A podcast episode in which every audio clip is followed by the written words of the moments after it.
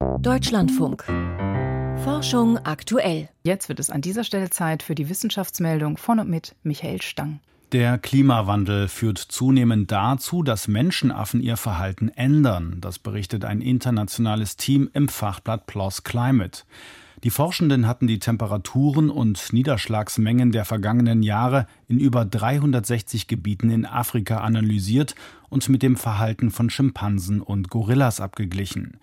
Demnach sind im Zuge gestiegener Temperaturen und geringerer Niederschläge viele der eigentlich tagaktiven Schimpansen mittlerweile vorzugsweise nachts unterwegs, um nach Nahrung zu suchen.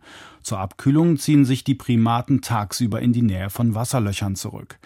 Auch Gorillas bewegten sich deutlich weniger und brauchten mehr Wasser. Die Daten zeigen, dass die Anpassung an die Auswirkungen des Klimawandels dringend in die Schutzplanung für afrikanische Menschenaffen einbezogen werden muss. Iran schickt einen weiteren Satelliten ins Weltall. Der Forschungssatellit Pars 1 ist heute früh vom russischen Weltraumbahnhof Vostochnin ins All gestartet.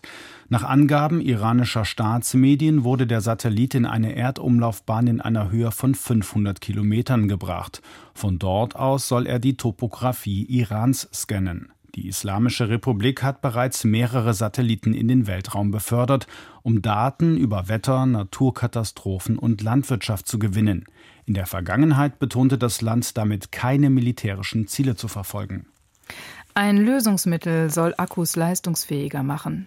In vielen mobilen Geräten wie Smartphones sind Lithium-Ionen-Akkus verbaut.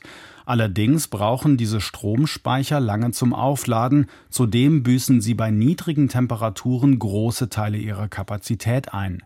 Abhilfe könnte eine neue Elektrolytlösung aus kleinen Molekülen schaffen, notiert ein Team der Zhejiang-Universität in China im Fachblatt Nature.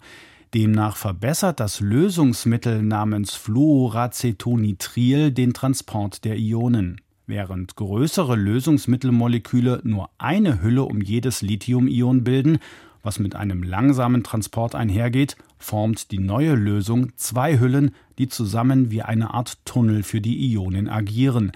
Dadurch gelangen die Lithium-Ionen schnell von einem Pol des Akkus zum anderen. Paläontologen lassen einen Wal schrumpfen. Im vergangenen Jahr hatten Paläontologen der Universität Pisa im Fachblatt Nature das 30 Millionen Jahre alte Walfossil von Perucetus colossus vorgestellt. Basierend auf einer Reihe von Annahmen wurde die Körpermasse auf bis zu 340 Tonnen geschätzt. Damit wäre der Urzeitwal schwerer gewesen als die größten bekannten Blauwale obwohl er mit 17 Metern Länge erheblich kürzer war als ein Blauwal, der 30 Meter lang und 270 Tonnen schwer werden kann.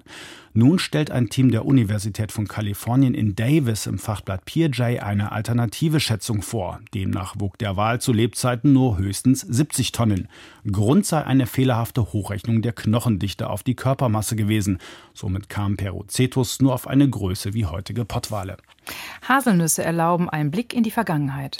Ein Archäologieteam der Universität Oxford hat eine Methode entwickelt, mit der sich bestimmen lässt, ob die Gegend rund um archäologische Stätten zu früheren Zeiten stark bewaldet oder eine offene Landschaft war.